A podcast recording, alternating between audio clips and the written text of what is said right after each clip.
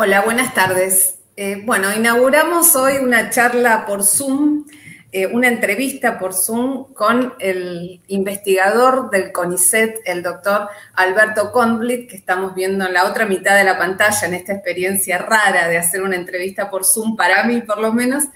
Y eh, bueno, primero el agradecimiento a Alberto por venirse a esta charla con Página 12 para, para hablar un poco sobre su último libro. Alberto Conblit es uno de los investigadores eh, más reconocidos de la Argentina. Fue definido alguna vez por otro gran divulgador y gran matemático de la Argentina, amigo en común, Alberto Paenza, Alberto, eh, Adrián Paenza, como el Messi de la ciencia, ¿no? Eh, una calificación que adoptó también la, la expresidenta, actual vicepresidenta Cristina Kirchner, cuando lo distinguió como el investigador del año. Y Alberto es, es eso, es realmente un científico de primer nivel internacional que está en la vanguardia de la ciencia, pero es mucho más que un científico que uno pueda llegar a asociar con un, hombre allá en el laboratorio, alejado de la realidad y solo sumido frente al, al, microscopio, como esa visión distorsionada de los científicos que tanto tiempo nos, nos impusieron, eh, y al mismo tiempo nos alejaron, ¿no? Para no valorar realmente lo que implica el desarrollo científico. Y en su último libro, como les decía, no, no está bien, está mal, una pasión argentina por la ciencia y por el arte y la política. Esta es la tapa del, del, libro que ustedes pueden apreciar y que les recomiendo que lean, porque en una charla se pueden abordar muchas cosas, pero el placer de leerlo es maravilloso. Alberto hace un recorrido por muchos aspectos de su vida. Vamos a empezar por lo más, eh, lo evidente, ¿no? Que es este título del libro que motivó que eh, una frase dicha por un investigador científico en una audiencia pública cuando en el Senado se discutía sobre la interrupción voluntaria del embarazo, en respuesta a una senadora, se transformó en meme, se transformó en remera, se transformó en, un, en una frase que motivó este libro. Entonces, lo primero para ser cronológico es cómo llegaste a la decisión de hacer un libro que se titulara No, no está bien, está mal. Bueno, eh, buenas tardes, Nora, gracias. Eh, debo decir que tengo muchísimo respeto por Nora Beira, se lo digo a la audiencia. Es una de las periodistas, sí, más rigurosas y, más este, sinceras también en la manera de expresar. Y ya lo voy a decir ahora, eh, desmistifica, eh, eh, rompe el mito que no sé de dónde salió que el periodismo puede ser, tiene que ser este, neutro. El periodismo no es neutro. El periodismo tiene que ser honesto, pero no hay neutralidad, ¿no es cierto? Así que bueno, dicho esto. Gracias. Yo tenía intención de eh, colectar artículos que habían salido publicados en página 2, en La Nación y en otros medios, en un libro, eh, pero después vino el tema del, Senado y, claramente quería incluir eso, pero no estaba convencido de que incluir eso iba a ser parte de un libro junto con lo otro. Y fue gracias a Pablo Esteban, que es este periodista científico de Página 12, que trabajó conmigo durante varios meses para hilar esos textos y para empujarme a escribir otros textos para que se conformara un libro. Y yo no estaba muy convencido de que eso era un libro, pero él sí estaba convencido y la verdad es que sin él esto no hubiera salido y, el resultado de eso, de esa compilación de textos y de esos nuevos textos, resultó ser este, algo bienvenido, por lo menos por los lectores que, que yo recibo los comentarios. El título lo sugirió Pablo Esteban. Este, yo pensaba que el texto principal era la duración de los días, que es uno de los textos que más me gusta dentro del libro, pero él dijo, no, tiene que ser, no, no está bien, está mal, y yo realmente me convencí, me convencí. Era un poco marketinero, pero me convencí. Y creo que en la tapa, que yo también lo tengo acá, hay dos cosas que remarcar.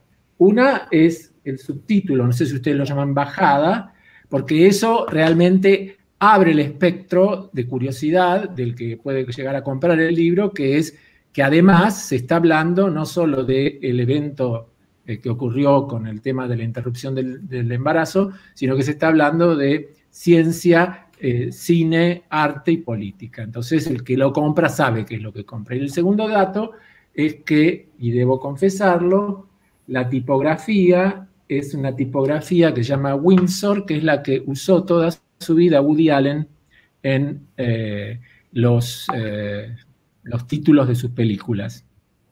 Así que en cierta medida, como hay mucho de cine y hay de Woody Allen, es un pequeño homenaje.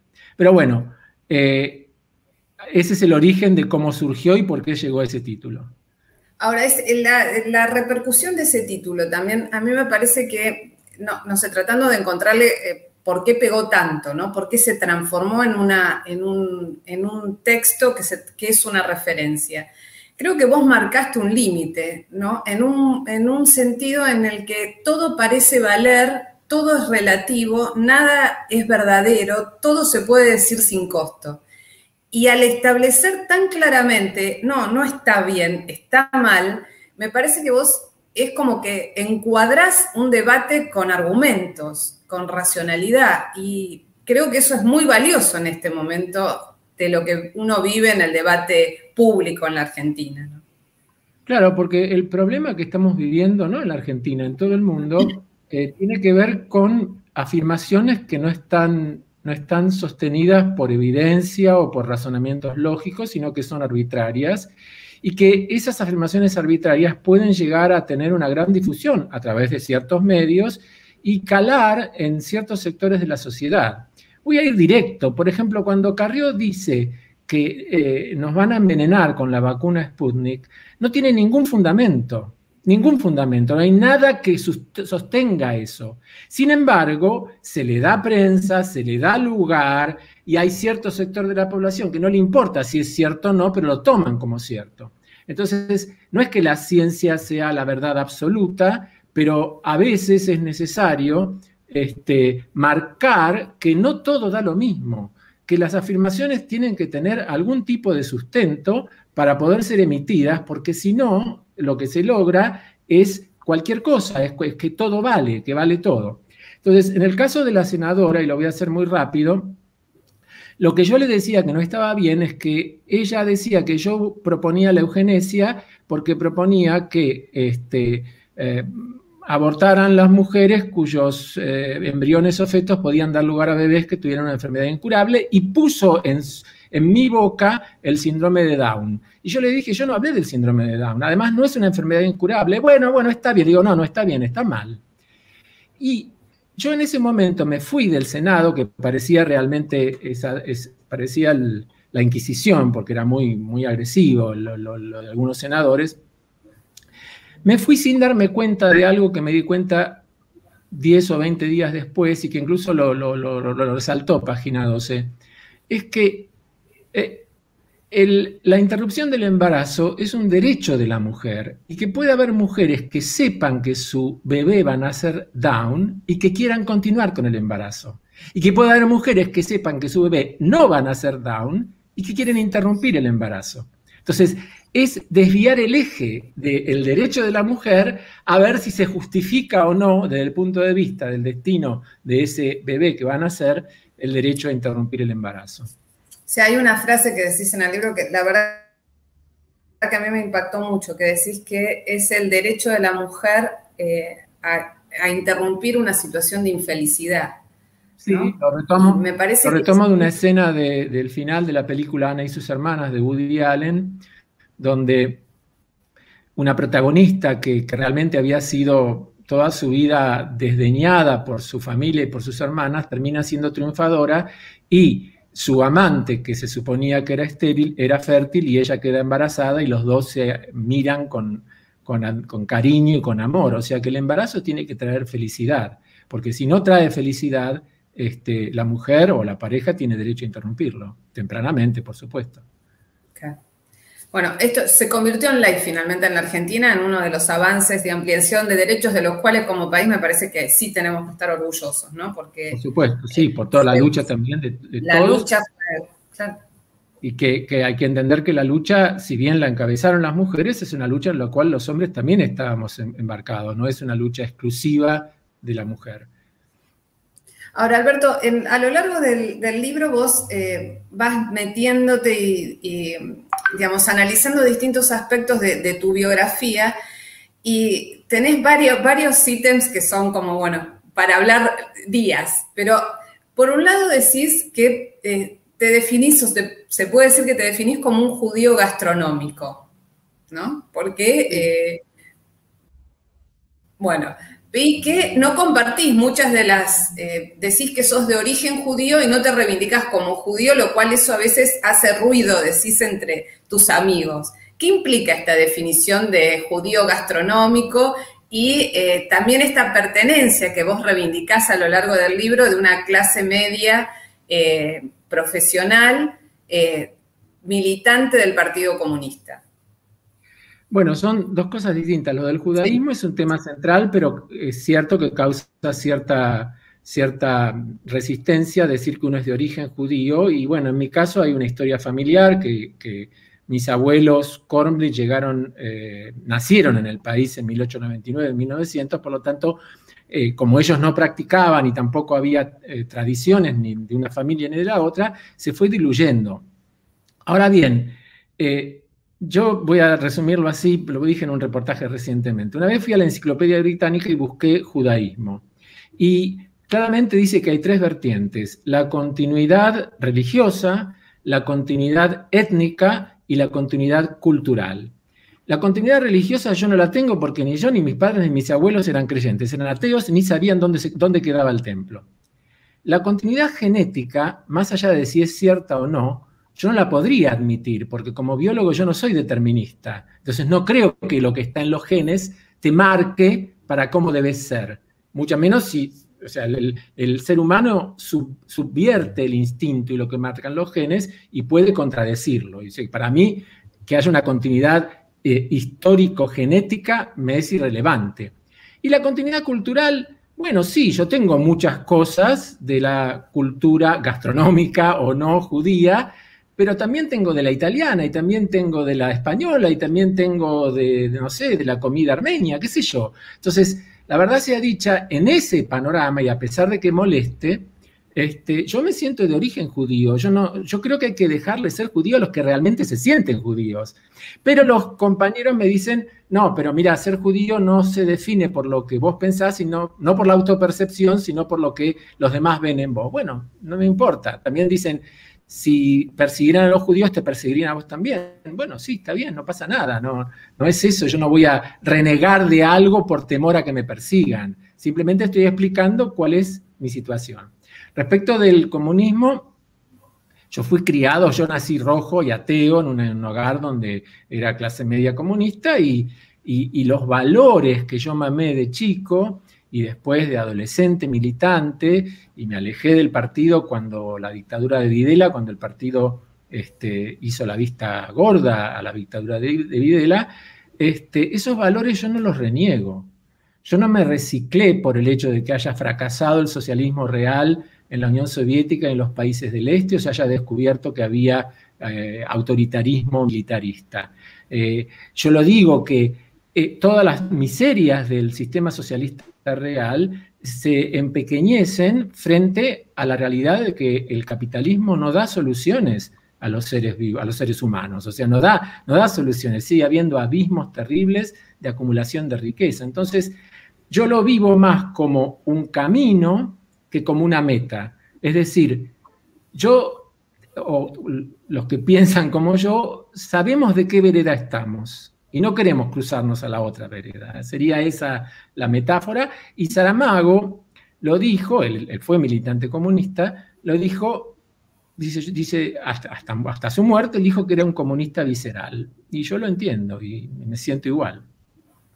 Ahora, ante esa, eh, por eso al principio hablábamos antes de que empezáramos la charla pública, y yo te decía, y la verdad que me gusta decirlo públicamente, el libro tiene un valor de sinceridad, de honestidad intelectual, más allá de todo el valor de, la ciencia y además de la divulgación y de, la, riqueza de la biografía.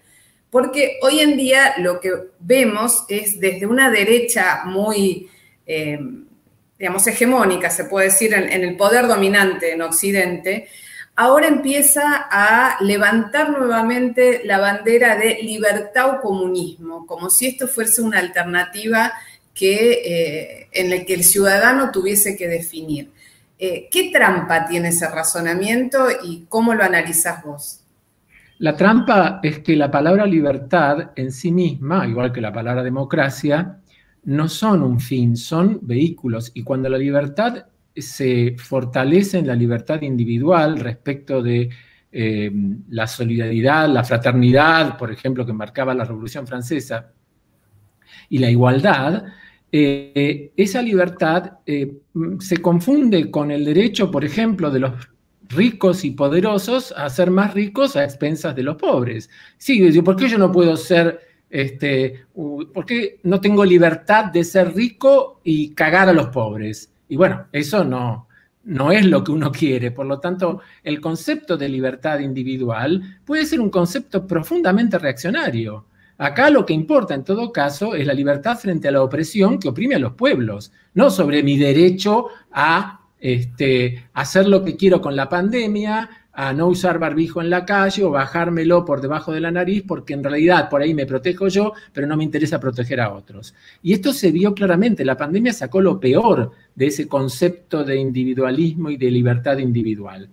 Este, y por supuesto, todos estos clichés, como el que decís vos, libertad o comunismo, son instrumentales porque eh, favorecen eh, un pensamiento muy primitivo, muy poco, muy poco mm, elaborado, en donde claramente se pone afuera a un enemigo de esas libertades individuales y ese enemigo obviamente está en los sistemas socializantes, en los sistemas que les preocupa más eh, el, pueblo en general o el bienestar del pueblo que el bienestar del individuo. Bueno, te cuento que hay más de 300 personas que están conectadas en este momento compartiendo la charla y les agradecemos muchísimo. Ahora, justamente sobre esta claridad conceptual, vos al final del libro, después hago un un raconto eh, medio inversamente temporal lo que estoy haciendo, pero eh, viene a cuento de lo que decías recién. El tema, eh, hacer referencia y reproducir sin decir a quién, y creo que no es el valor del testimonio, que durante el macrismo te invitaron a formar parte de una comisión para pensar más o menos la Argentina del 20 años hacia adelante.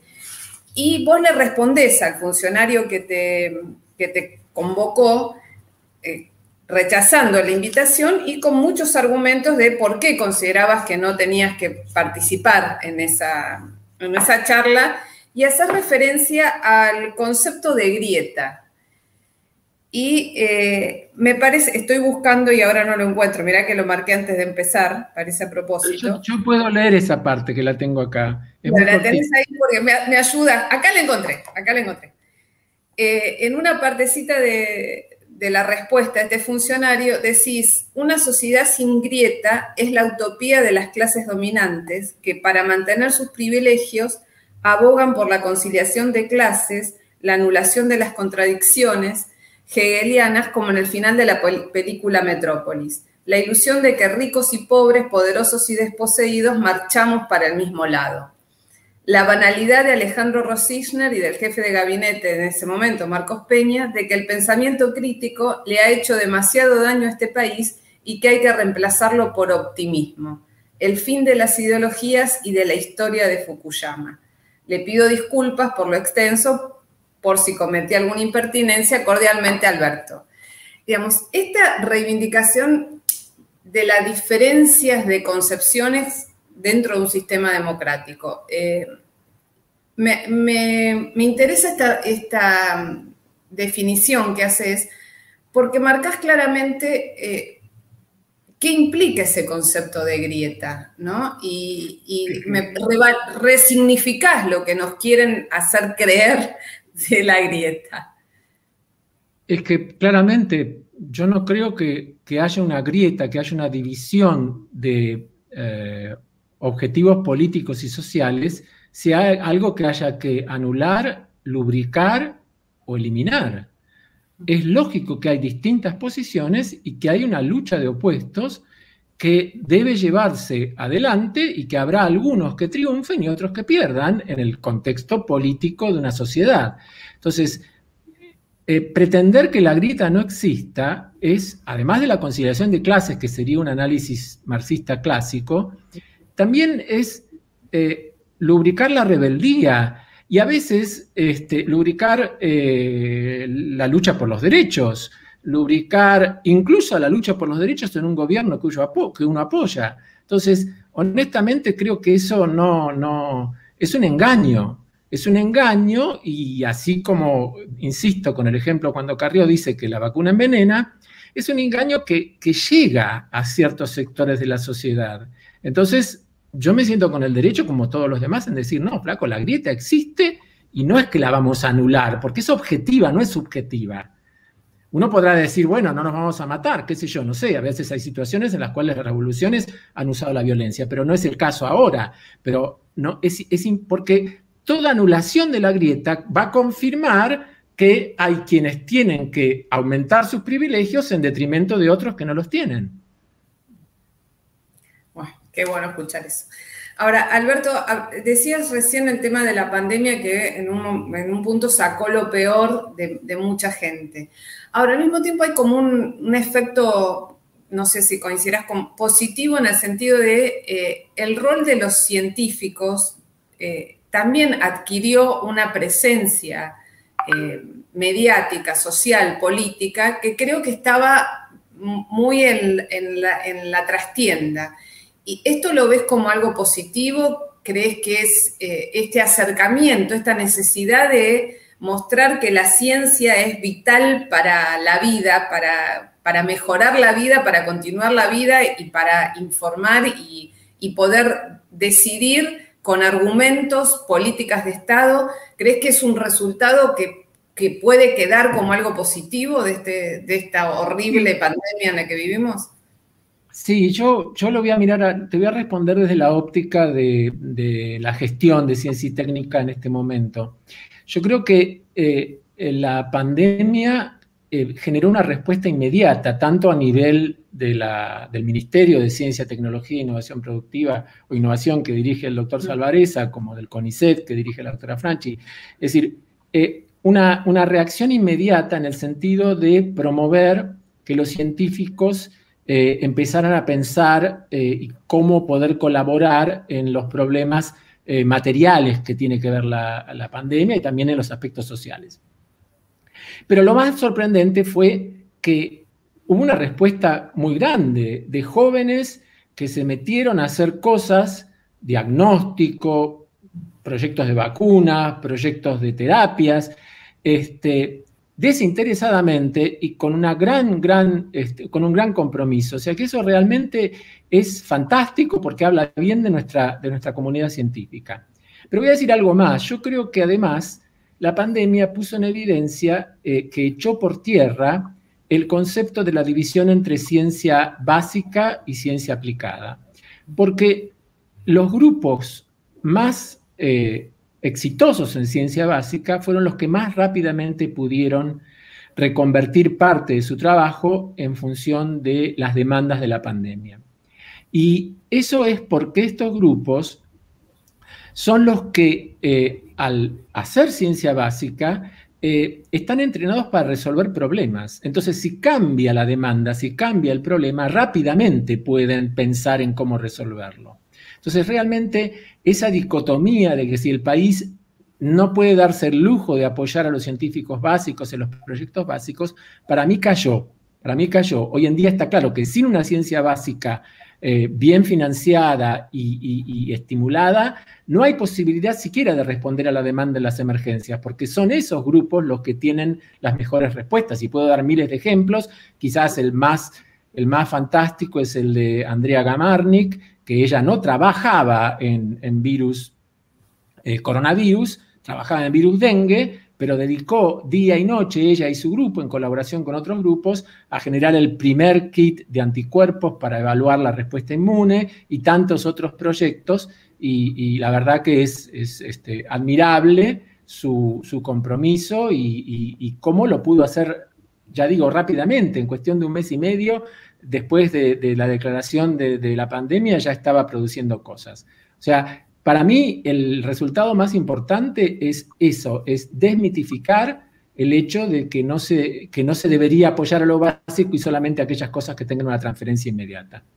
Claro, esta lógica de la ciencia aplicada como lo que debería ser la Argentina y olvidarse de la ciencia básica, que muchas veces nos han repetido. Lo que pasa es que una ciencia aplicada sin fundamento, sin un ejercicio eh, profundo y, bueno de la ciencia básica, tiene patas cortas. Y a la, a la larga después terminás comprando tecnología enlatada, porque si no tenés la gente que sepa capaz de generar y resolver problemas, es imposible.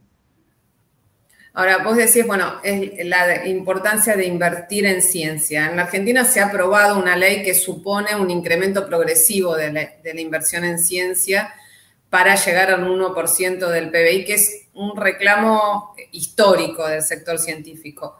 ¿Ves que se, eh, va en ese camino? ¿Hay un reclamo de eh, que no hay suficientes fondos todavía? ¿Cómo está la situación? Teniendo en cuenta este marco excepcional de la pandemia, ¿no? que condiciona todos los pronósticos. Bueno, yo tengo mucha expectativa en la ley por varias razones. Fue aprobada por unanimidad en ambas cámaras. Eh, ese 1% del Producto Bruto Interno es correspondiente a la inversión estatal en, la función de ciencia técnica, lo cual es muy importante porque en general cuando eh, los científicos reclamábamos ese, ese 1%, se nos decía que, ojo, bueno, está bien, 1% incluye la inversión privada o incluye los eh, sueldos con dedicación exclusiva de las universidades, que son sueldos para hacer investigación. Entonces, creo que la ley es algo muy positivo y esperamos que se cumpla porque además eso implica un incremento aproximado del 15% de la inversión del Producto Bruto Interno cada año. O sea, si bien son nueve años, cada año va aumentando. Obviamente la pandemia eh, resintió la economía en nuestro país, eso no nos vamos a, negar. Pero yo creo que hay una voluntad de que la ley se cumpla y, hay una conciencia eh, en las autoridades, que, obviamente son, son este, parte de mi, de mi este, grupo de pertenencia, eh, en que es necesario invertir. Se han hecho muchos muchos esfuerzos, hubo aumentos diferenciales para algunos sectores del CONICET, todavía evidentemente los científicos no ganan lo que, lo que quizás deberían ganar, pero yo creo que con el tiempo, a medida que la pandemia se vaya diluyendo y se cumpla la ley, va a poder aplicarse también y también se va a poder hacer algún tipo de nuevo convenio colectivo de trabajo, porque nosotros estamos con un convenio colectivo de trabajo en el CONICET de hace muchos años que tiene muchas dificultades que hay que, hay que superar. Pero bueno, mi, mi, expectativa es que ahora tenemos una ley marco y que haremos todo lo posible para que se cumpla. Hablando de, ah, cometiendo un sacrilegio, pero decís, bueno, una vez que la pandemia eh, se pase, Hay un pronóstico en función de la cantidad de, vacunas que ya eh, se están aplicando en el mundo, de los resultados que, se obtienen, de las supuestas medidas de cuidado que la mayoría de la población ya conoce. Eh, ¿Se puede pensar en una, en cuándo se puede superar esta anormalidad que es nuestra nueva normalidad? Mira, yo no soy médico, ni soy epidemiólogo, ni soy virólogo y no quiero aparecer como todólogo, que puedo hablar de cualquier cosa. Eh, pero algunas cosas voy a decir pequeñas. En primer lugar, las vacunas son... el programa de vacunación argentino es fantástico. Lo, que están haciendo eh, desde el Ministerio de Salud con la compra de diversos tipos de vacunas y, la campaña de vacunación es lo mejor que han hecho, es excelente. Pero hay que tener en cuenta que las vacunas no son esterilizantes. ¿Eso qué quiere decir? Que no impiden que el individuo vacunado se contagie o tenga virus en, sus, en su cuerpo. Lo que sí hace en todo caso es que la enfermedad sea mucho más leve y que la eh, letalidad de la infección sea mucho menor o baje muchísimo. Pero el virus puede seguir circulando.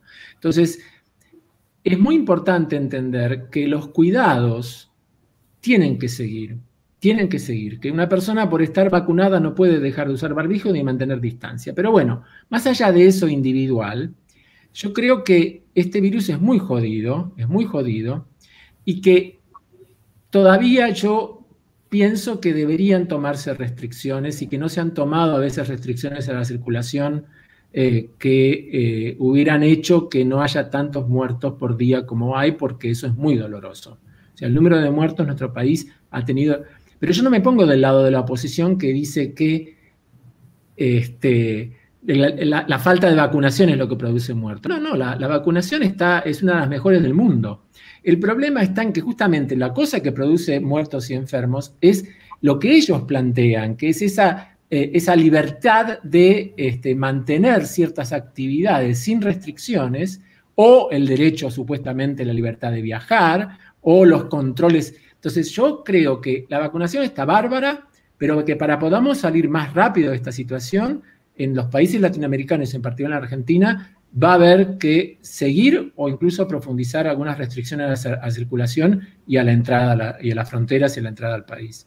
Porque, como dije, las vacunas no son esterilizantes. Claro, vos decís una entrada y salida intermitente, algunas restricciones en función de... Eh, no tengo la fórmula y no quiero pecar de todólogo, como dije antes. Yo lo que digo es que, obviamente, hay, hay dos estrategias. Si lo que las autoridades quieren es que no se saturen las unidades de terapia intensiva, si es solo eso, el virus puede seguir circulando. Ahora, si se quiere aplastar la curva de infecciones y de, muertes, eh, va a ser necesario tomar más restricciones.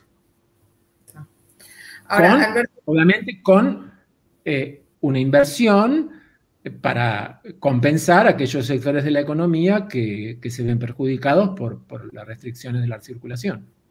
Pero una cosa es eso, una cosa es eso y la otra es ah, no, yo me quiero ir a Miami, entonces tengo derecho a irme y volver cuando quiera porque es turismo. No, yo eso no debería permitirse. Bueno, en este momento estamos en una situación de restricción de todo. Lo sí, que, me parece bien, me parece buena, porque la verdad es que eh, si pudiéramos evitar que se difundan las nuevas variantes, el virus va a producir nuevas variantes. En esto sí un poquito puedo hablar, porque es un virus que muta muy frecuentemente y por lo tanto, mientras siga circulando entre los humanos, se este, van a seleccionar eh, variantes agresivas. Eso es así. No quiero ser alarmista, pero se están usando las letras del alfabeto griego y me temo que quizás no alcancen. Ah, bueno. Nos dejas un poco preocupados. bueno, porque es la biología, es así. Ahora, la campaña de vacunación puede cambiar la historia pero tiene que ir acompañada de cuidados y de restricciones. Ahora, eh, es, eh, digamos, falta mucho para pensar en, eh, por ejemplo, bueno, la vacunación, ponele, contra la gripe, la gripe existe, la gente se vacuna y esto es una enfermedad crónica que no, no altera absolutamente la vida como altera el coronavirus. se falta mucho para llegar a esa instancia que hay No lo sé, no lo sé. No sabemos, nadie lo sabe en realidad. Yo no, lo sé, no sé si alguien lo sabe, yo no lo sé. no, bueno, eh, está bien, eh, pero bueno, este, este, es muy nuevo, esto que cada uno, uno quiere respuestas cerradas a algo que es inédito, ¿no? También, me parece que esa es la ansiedad que muchos tenemos a veces, ¿no? Ahora, Alberto, hablando de eh, a lo largo de estos minutos hiciste referencia varias veces a películas, ¿no? Mm. Y en esta, este personaje multifacético que, que sos y que se, vislumbra en el libro, eh, tenés distintas obsesiones, ¿no? Sos evidentemente un ser absolutamente racional, pero con algunas obsesiones que llaman la atención. Eh, entre esas obsesiones, Pablo Esteban, eh, nuestro compañero brillante periodista, eh, referencia en el prólogo que tenés una, planilla Excel con 2.200 títulos de películas que viste a lo largo de, tu vida, de las cuales 900 podés recordar por lo menos dos o tres datos centrales de esas películas. Esta, también tenés una, cuantificación de la cantidad, fuera del cine, pero en esta lógica de cuantificación, de la cantidad de alumnos que han pasado por tu cátedra en la Facultad de Ciencias Exactas desde 1985, que son alrededor de 12.000 alumnos. Esta eh, necesidad de cuantificar, eh, ¿a qué se debe? ¿Tenemos una respuesta a eso? No, los alumnos no es, no los alumnos es una cosa distinta. Aparte, yo soy uno de los profesores, si bien doy muchas teóricas, hay otros profesores también, es una tarea colectiva. Eh, sí, en un reportaje que, me hicieron para la revista El Anartista, que yo no conocía la revista y tampoco los entrevistadores, pero que fue muy, muy profundo y muy filosófico, me hicieron una pregunta parecida. ¿De dónde venía esta, esta tara de hacer listas? Eh, listas de películas, listas de libros que leí, listas de ciudades que visité o de países que visité. Entonces yo, la verdad es que no lo sabía, pensé que era una, obsesión de loco, este, pero en el reportaje me di cuenta de algo, que es que yo no hago listas de pertenencias. Yo no hago una lista de cuántos pullovers tengo en mi ropero, ni de cuántos libros hay en mi biblioteca y cuáles son, o, una lista de los discos que tengo, de los CDs que todavía tengo en mi biblioteca. Yo hago listas de evidencias, o sea, las películas que vi, los libros que leí, pero no las posesiones que tengo. Entonces, es, más bien como si yo quisiera dejar un legado a mis seres queridos o a las próximas generaciones, eh, de que cuando uno se muere, se va... Yo, yo, soy ateo, obviamente no creo que haya alma que vaya a ningún lado, pero... Sería una eh, revelación que me confieses eso ahora. No, se desaparecen esas vivencias, desaparecen los idiomas que uno habló, desaparecen los afectos que tuvo, desaparecen las películas que vio, desaparecen los libros que leyó. Puede que algo quede escrito como en un libro, pero es, Entonces, toda la vida de una persona desaparece con su muerte. Queda el recuerdo, pero el recuerdo es traicionero, no es igual. Entonces, quizás esas listas son una pequeña forma de decir, bueno, esto es lo que yo vi. Vos tomalo como quieras, pero esto es lo que yo vi. Es eso, es una, es una, una colección de vivencias más que una colección de pertenencias. Qué linda definición. Es, bueno, es un legado, en definitiva. Sí, creo que, creo que por ahí viene la cosa, es, un legado. Ahora, eh, me da miedo. Sí, más, de 400 personas nos acaban de decir. no, como miedo, es orgullo, me encanta. Eh, bueno, perdón que sea tan efusiva, pero la verdad que me pone muy contenta eh, la posibilidad de, que tanta gente te escuche. Eh, vos en, este, en este legado tenés algunos, algunos hitos, ¿no? de películas, de directores, de autores. En ese, contanos así para los que no vieron todavía el libro, ¿cuáles son esas películas que más te marcaron? Que no de las 2200, ¿no?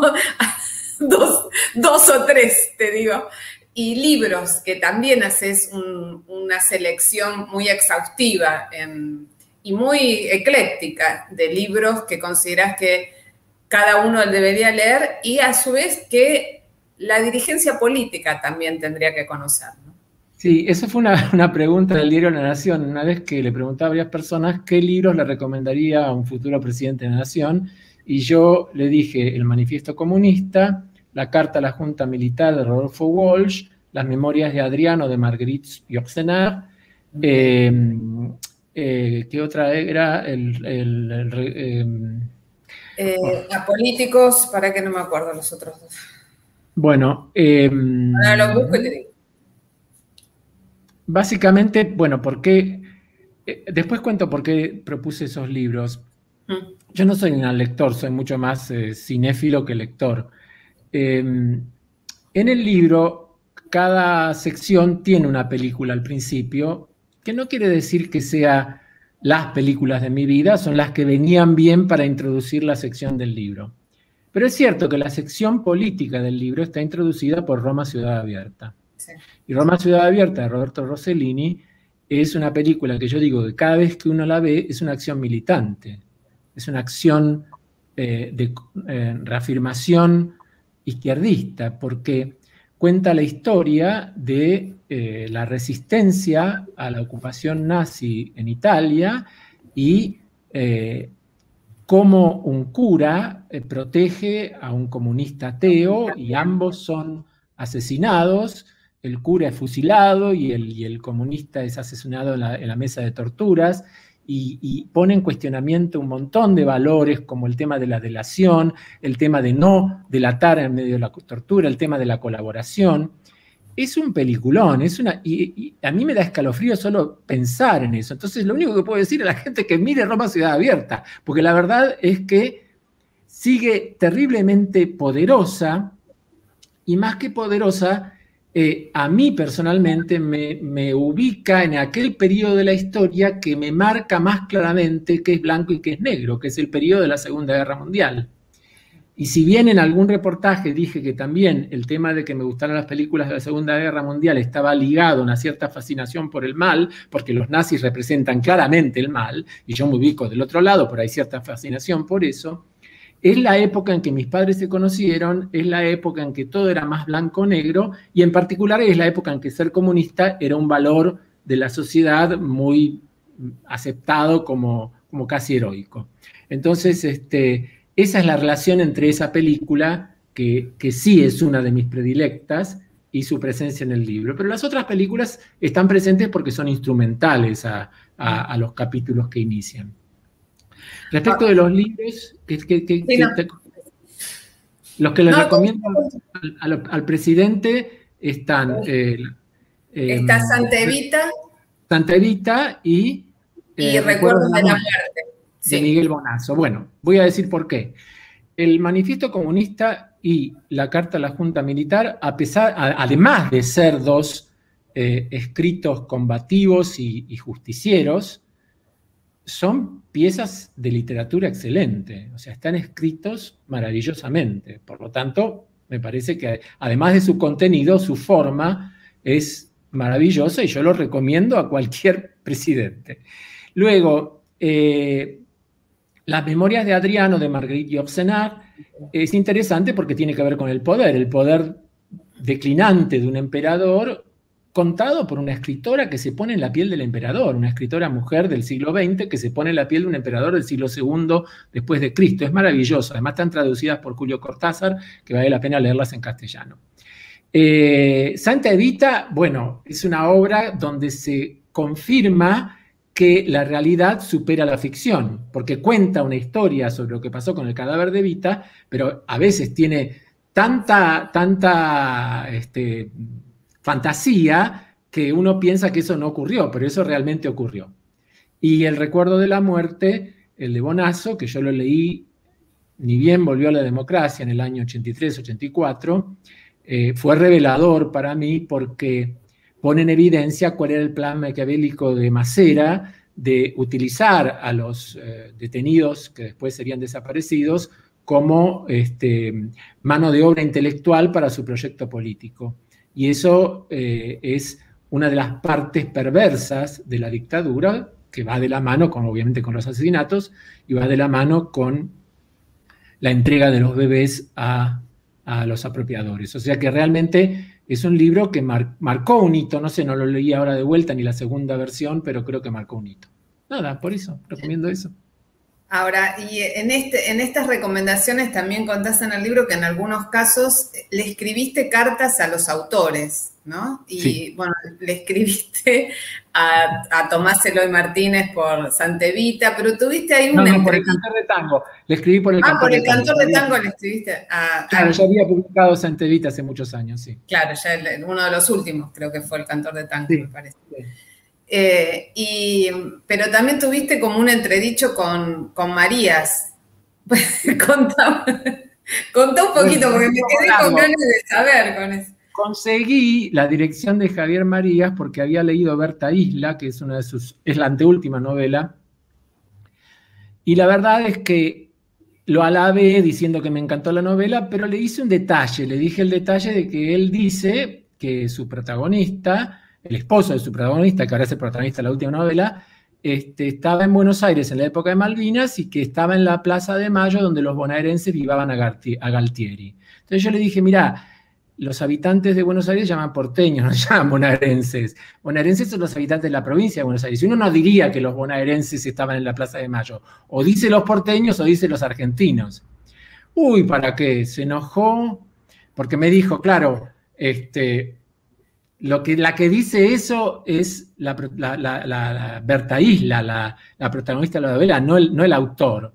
Le digo, bueno, pero Berta Isla es una mujer universitaria, sabrá que los habitantes de Río de Janeiro no se llaman riojanerienses, sino cariocas, y que los habitantes de Madrid no se llaman madrilenses, sino madrileños.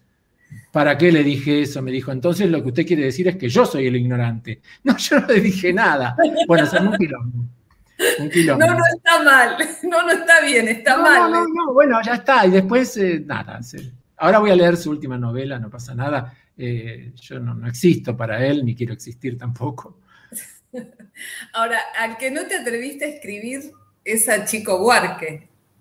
No, ¿Cómo sí, le, escribí una, carta, debo confesar que la escribí en portugués y después la traduje al castellano. Le escribí una carta que está en el libro, que es muy, para quienes conozcan las canciones de Chico Buarque, es, muy, se refiere mucho a eso, pero nunca se la pude mandar porque no tengo cómo mandársela, porque no conozco su, dirección, no está en, ah, la web. Entendí mal. ahora tengo una esperanza porque el otro día Araceli Matus, que, es la nieta de Mercedes Sosa, que me hizo una entrevista para un, un centro de estudios marxistas, este, me reveló que ella lo conoce y que él le da pelota y que... Entonces yo dije, bueno, ya está, tengo la persona a la cual le va a ah, hacer llegar o la carta o mi libro. Pero sí, en el libro digo algo que, lo digo con mucho sentimiento, muy fuerte, y es que cuando una vez me entrevistó el queridísimo Eduardo Aliberti en su programa Decime quién sos vos, que te hace un recorrido por tu vida, cuando llegue, es un programa de radio, cuando llega al final dice, bueno, ahora decime quién sos vos, después de que contaste todo lo que él te preguntó. Esto fue hace unos cuantos años. Entonces yo pensé, pensé y le dije, mira, yo soy aquel que, si me despojaron de todas las pertenencias, lo único que querría conservar son las letras de las canciones de Chico Buarque. Mm. Eh, para mí es, eh, es, es el poeta. Y él dice que es letrista y yo digo que no, que es el gran poeta. Y, es algo que es muy profundo, es como que, bueno, me acompañó toda la vida. No es solamente que uno aprendió portugués con los cantantes brasileños como, como Gal Costa o como Caetano Veloso o como Chico Buarque. Chico tiene, tiene una profundidad y una sensibilidad que a mí me conmueven todo el tiempo. Ahora, eh, vos decís, me acompañó toda la vida. ¿Cuándo lo descubriste? Y en, la adolescencia. Los, en, la, época del turno tarde del Nacional Buenos Aires. Me estás indagando por todo. Eh, bueno, ya estoy cerrando, pará, y ahora le vamos a dar a la gente. Eh, Nora dice el turno tarde, estamos contando porque está en el libro también, porque resulta ser que, bueno, yo conocí a Ethel, a mi mujer, en el Nacional Buenos Aires, ambos íbamos al turno tarde a distintas divisiones, y después nuestros hijos, este, fueron al turno tarde también, del Nacional Buenos Aires. Y la verdad es que para mí fue un deslumbramiento ir al turno tarde, porque yo siempre pensaba en la primaria que el turno tarde era peor que la mañana en cuanto a la calidad de la enseñanza y en cuanto a los hábitos cotidianos. Y entrar al Buenos Aires, ir al turno tarde, fue un, doble deslumbramiento porque me descubrí que era fantástico, que la gente era menos traga que a la mañana, que no había que despertarse a las seis para estar a las siete y media, ocho en la puerta del Colegio Buenos Aires, y que uno tenía tiempo para estudiar a la mañana, ir al colegio y después a la tarde volver a estudiar, o, joder, o caminar, o, en fin. Para mí, entonces, mi resumen es como los cuatro fuimos a la misma institución, yo digo que la institución no se llama Nacional Buenos Aires, sino turno tarde. bueno, a ver, vamos a dejar un, cachito a ver si las, los, ¿cómo se denomina? Son televidentes, los, ¿cómo se denomina? La audiencia. Porque me salía televidente, no, digo, no, no sé, los, los, no, no, este, sé, los, no sé. Eh, sí, no sé. Eh, a ver, una pregunta de Carlos Tracy. ¿Considera que la pandemia es una oportunidad para que la ciencia ocupe el lugar que merece en las políticas públicas? Eh, ¿Cómo alentar el pensar? Otra pregunta, esa es una. ¿Consideras que la ciencia... ya más o menos la... yo preferiría que la pandemia no existiera, por lo tanto no, no quiero verla como una oportunidad para nada. este, obviamente se refuerza eso que dije antes respecto de... ¿Se cortó?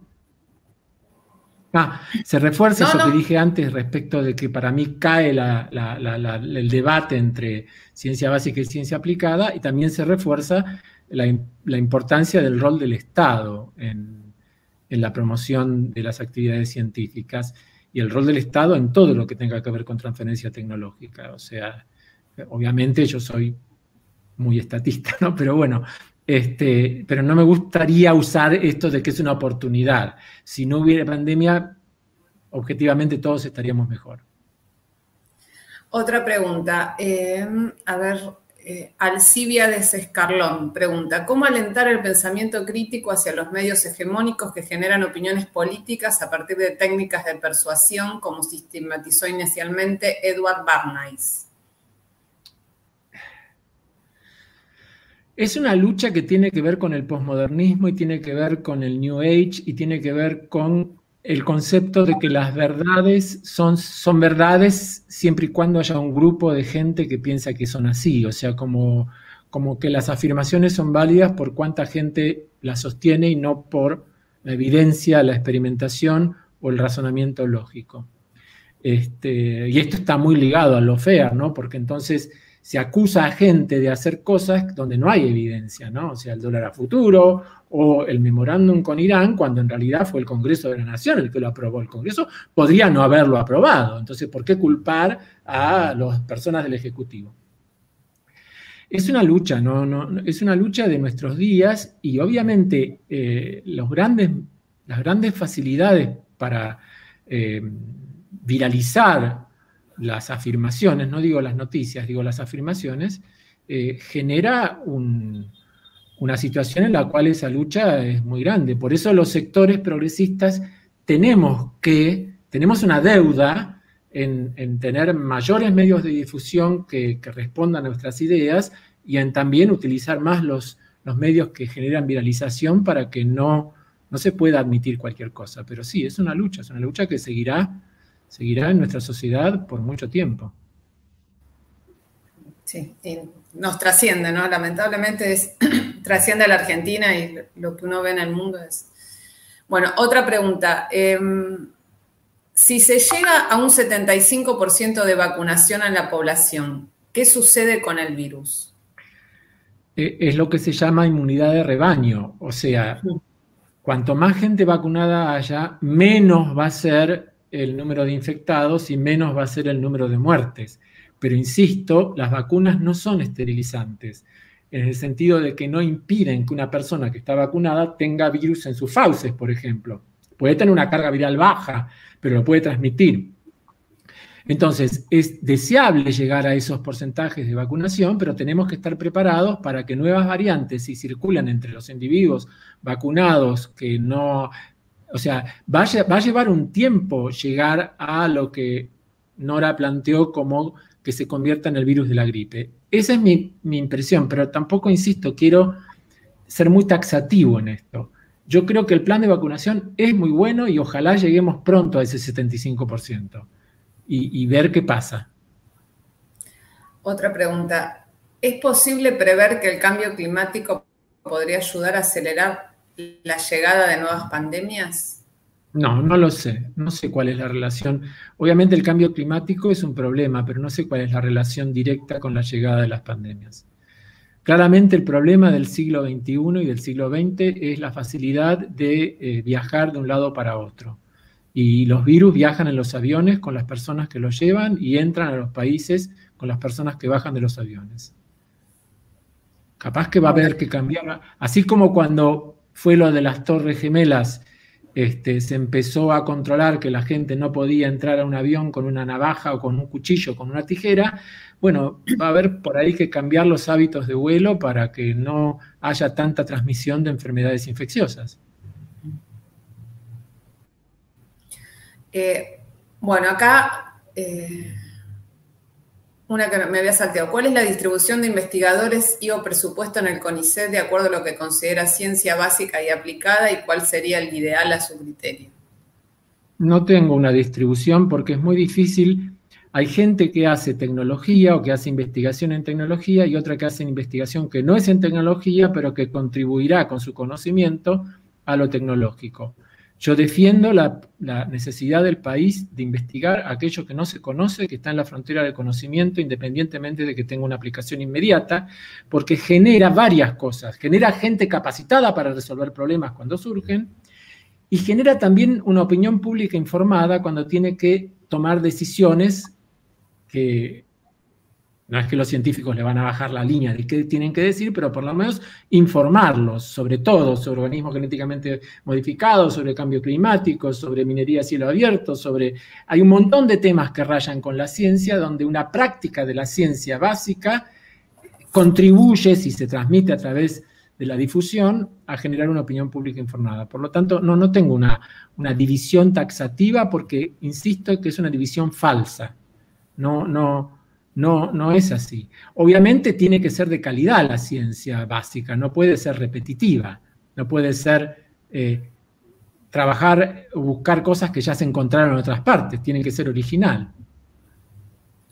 Ahora, recién hacías alusión al tema de, eh, del, uso de la tecnología genética, ¿no? Vos cuestionás el tema de lo que se denomina, lo leo porque me resulta difícil conceptualizarlo, el uso de la tecnología de edición genética en, ah, en, línea germinal para modificar la especie humana. Eh, ¿Qué es lo que, lo que implica este cuestionamiento y por qué, por qué tenés reparos y lo cuestionás? Eh, bien, la edición genética es una serie de tecnologías que permiten o cambiar la información de algún gen en particular o agregar un gen sano a un organismo que tiene un gen enfermo. Yo estoy de acuerdo en que eso se haga con la terapia génica, en función de corregir defectos de individuos ya nacidos, pero no estoy de acuerdo que se corrijan o que se modifique la información genética por esa metodología en las gametas, o sea, en la línea germinal. Porque no estoy de acuerdo con lo que se llama enhancement, o sea, mejoramiento de la especie humana.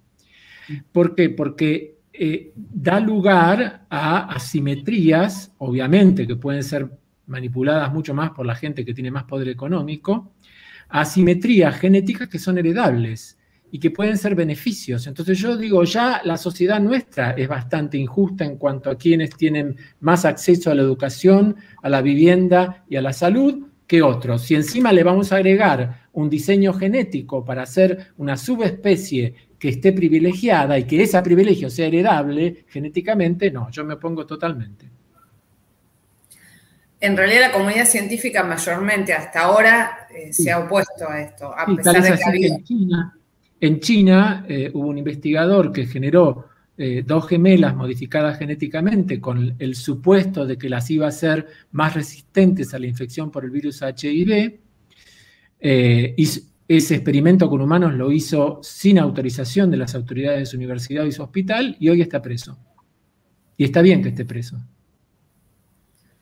Eh, además, la tecnología que usó, que se llama CRISPR, no es donde pongo el ojo, pongo la bala. Él pensó que es así, pero después se secuenció el genoma de estas dos gemelas y se vio que si bien la modificación que él quería hacer se hizo, había otras partes del genoma que también estaban modificadas porque el efecto no fue, hubo efectos que se llaman fuera del blanco, fuera del, destino, off target en inglés. Entonces, las bebas están bien, pero quiero decir, no se puede experimentar con humanos y, mucho menos hacerlo de esa manera, eh, digamos, alocada, fuera de todo control de la sociedad. Los científicos, sin duda, tenemos que estar controlados por la sociedad. No tenemos eh, eh, chapa de hacer lo que querramos. A ver acá, bueno, eh, Sergio Adrián Giner te pregunta, ¿qué harías hoy si fueras presidente de la nación? No, sé qué haría. Yo no, no, sería nunca presidente de la nación. Lo voy a decir rápidamente, porque por más buena voluntad que tengas como individuo, te tenés que tragar un montón de sapos que yo no estaría dispuesto a tragarme. Pero no, no pasa por ahí. ¿no? Es, obviamente la figura del presidente es importante, pero lo importante es el proyecto político, eh, las medidas económicas, las medidas sociales que haga un gobierno. Este, no, no, no, no, todo depende de la figura del presidente, pese a que nuestro país es un, país muy presidencialista, pero no, pasa por ahí la cosa. En el libro haces referencia a la emoción que tuviste el 9 de diciembre del 2015 en la despedida de Cristina Kirchner en la plaza, ¿no? ¿Qué, qué te transmitió esa despedida del gobierno de Cristina Kirchner? Llanto. Mm. Sí, lloramos con mi mujer, como lloraba mucha gente en la calle. Y cuando te acercás con otros que no conoces y están llorando también, hay algo, ¿no? algo hay ahí. Algo muy fuerte, quizás se pronunciaba también Muy fuerte. Nadie es perfecto. Y, yo, en una carta que le escribí en su momento a Cristina, le dije que los gobiernos de Néstor y de ella, bueno, lo voy a decir ahora como digo en el libro, yo soy más kirchnerista ahora que durante el kirchnerismo, porque viví el macrismo. Entonces, después de haber vivido el macrismo, ahora de todas maneras, todos los gobiernos no son blanco-negro, hay grises, pero globalmente muchas de las cosas que se hizo en el kirchnerismo durante los años de Néstor y Cristina eh, tenían que ver con mis ideales de juventud. Entonces, haber vivido esos años, eh, la verdad es que fue para mí, para mí, para muchos de mi generación, muy importante. Eh, acá Luis Herrera pregunta sobre el periodismo científico, además de Pablo Esteban o quizás Nora Bar, ¿cómo incentivar esta actividad tan necesaria?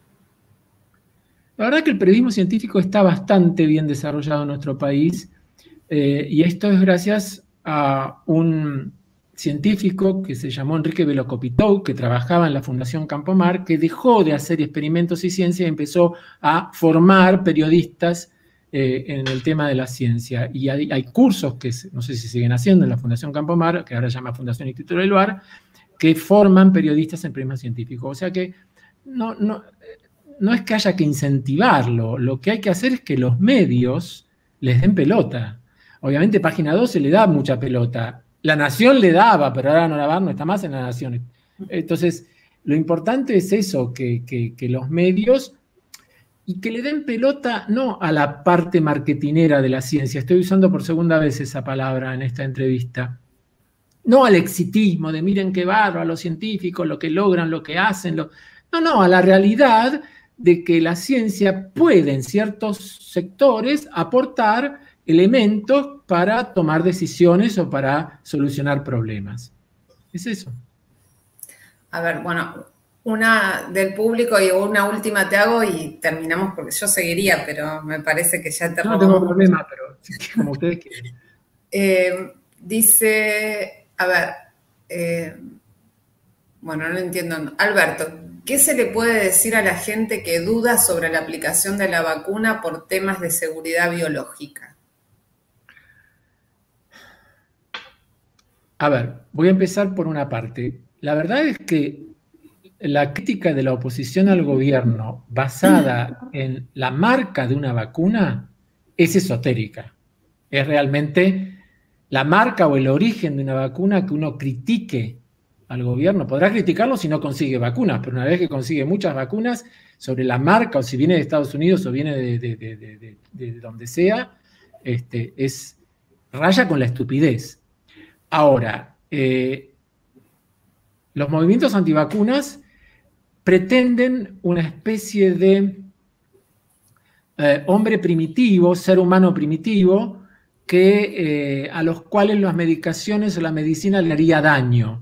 Y es todo lo contrario, sin la medicina la esperanza de vida de los seres humanos estaría como en la época de, no sé, de los romanos, que sería 30, 40 años de edad la esperanza de vida, y hoy estamos en 85. Entonces, desconocer eso desde el eh, punto de vista de un supuesto naturalismo primitivista es casi asesino, porque si uno priva de vacunarse a sus niños, los está exponiendo, a veces no los expone porque en la, clase están todos vacunados, los estaría exponiendo a enfermarse y a tener una, salud mala. Entonces, no, no hay, toda intervención del ser humano tiene riesgos y este, tiene posibles perjuicios. En el caso de las vacunas están estudiados, están estudiados por los ensayos clínicos y las vacunas son seguras porque el porcentaje de riesgo es bajísimo, es bajísimo. Es uno cada 100 mil, uno cada millón. Entonces, bueno, claro, si le toca a uno, dice, bueno, pero qué sé yo, eso pasa con cualquier cosa, uno puede salir a la calle y quedarse un ladrillo en la calle. Entonces, eh, ¿es riesgoso caminar por la vereda? Sí, se te puede caer un ladrillo de una obra que se va, pero las vacunas que están probadas son muy seguras. Muy seguras significa que el porcentaje nunca va a ser 100%, será 99,999% y no 100, pero a los efectos es lo mismo. Em, bueno, para ir terminando, eh, vos decís, entre muchas cosas en el libro, que rechazás la idea de que la militancia es un pecado de juventud. Em, ¿Esto cómo lo, lo transmite, esta pasión que tenés por el conocimiento, por el saber, por el aprender, eh, ¿cómo lo, transmitís a los jóvenes en, estas, en las clases cotidianas que, seguís dando en la Facultad de Ciencias Exactas y en tu equipo de investigación? Ese concepto de militancia, que no implica una militancia partidaria, sino me parece que es pasión, compromiso, eh, que va más allá, ¿no? Sí, durante muchos años eh, con la vuelta de la democracia, yo decía que eh, docencia universitaria de grado masiva, en primer año, 400 alumnos, era una forma de militancia. Pero yo resiento de bajar línea en, en las clases. O sea, yo, vamos a decirlo así, uno no enseña lo que sabe, uno enseña lo que es. Por lo tanto, es obvio que los alumnos se dan cuenta de lo que uno es y lo que uno piensa, pero no puedo darme ningún privilegio de bajar línea y decir nada que sea eh, coercitivo, desde lo que uno piensa que es y sabe. Como tampoco me gusta la actitud docente condescendiente con el alumno que le da una palmadita en la espalda y se hace amigo de los alumnos por conocer su vida privada o sus problemas personales. Yo tampoco creo que eso. Yo creo que tiene que haber un respeto intelectual biunívoco del docente al alumno y del alumno hacia los docentes. Y ese respeto intelectual es lo que permite que un docente pueda decir no sé. Y a veces estamos mal acostumbrados en la enseñanza que los docentes no se sienten con, la libertad de decir no sé. Y eso es grave porque el docente no tiene por qué saber todo. Ahora, la militancia política es otra cosa, más allá de que digo que la docencia es un tipo de militancia. Y yo, honestamente, la, la recuperé durante el macrismo porque con mis colegas de Ciencia y Técnica, Argentina eh, nos reuníamos, y nos seguimos reuniendo, pero nos reuníamos periódicamente, y elaborábamos estrategias, textos, declaraciones, juntábamos firmas. Eso es militancia, porque estábamos enfrentados con un gobierno que no solamente perjudicaba al sector científico-tecnológico, sino un gobierno que nosotros pensamos que perjudicaba al pueblo. Entonces, estábamos y seguimos estando en ese.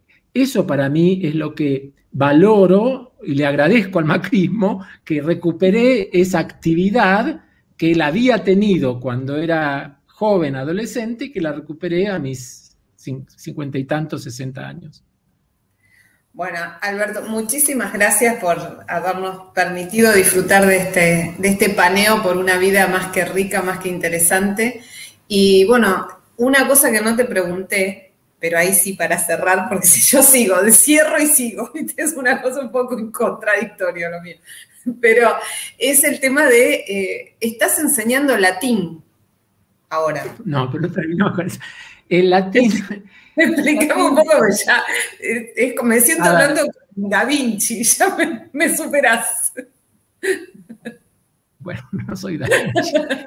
Eh, el latín también, así como Chico Huarque y como Woody Allen, me acompañó toda la vida porque lo aprendí en la Nacional de Buenos Aires y es algo muy fascinante porque, como decía un rector del Buenos Aires que yo no tuve, es la matemática del idioma, porque tiene una lógica interna, una bueno, a mí me fascina. Pero no me quedé con lo que aprendí en el secundario, sino que seguí profundizando de manera autodidacta el conocimiento de esa lengua. A punto, y aparte es instrumental para conocer el origen de las palabras, la etimología, porque, porque las lenguas romances, como el castellano, como el francés, como el italiano, como el portugués, este, están fundamentalmente derivadas del latín. De hecho, cuento al final del libro que hay un personaje de una novela de Javier Cercas que dice que el, este, el francés y el castellano son latín mal hablado. Pero bueno, sí, con todo ese bagaje se produjo que hay dos colegas de, mi laboratorio que quisieron aprender y empezamos a tomar, yo empezaba a tomar clase de latín conmigo este, una vez por semana. Y yo disfruto mucho. Una maravilla haber podido escuchar todas estas facetas de este gran científico argentino, eh, que es un orgullo para la Argentina. Eh, gracias, Alberto Conbris, por compartir esta charla con Página 12. Muchas gracias, muchas gracias Nora y le mando muchos saludos a, todas las personas que están eh, mirando, escuchando, lo que fuera. Me intimida un poco saber que hubo 450 personas, pero bueno, gracias a todos. Gracias, buenas noches. Buenas noches.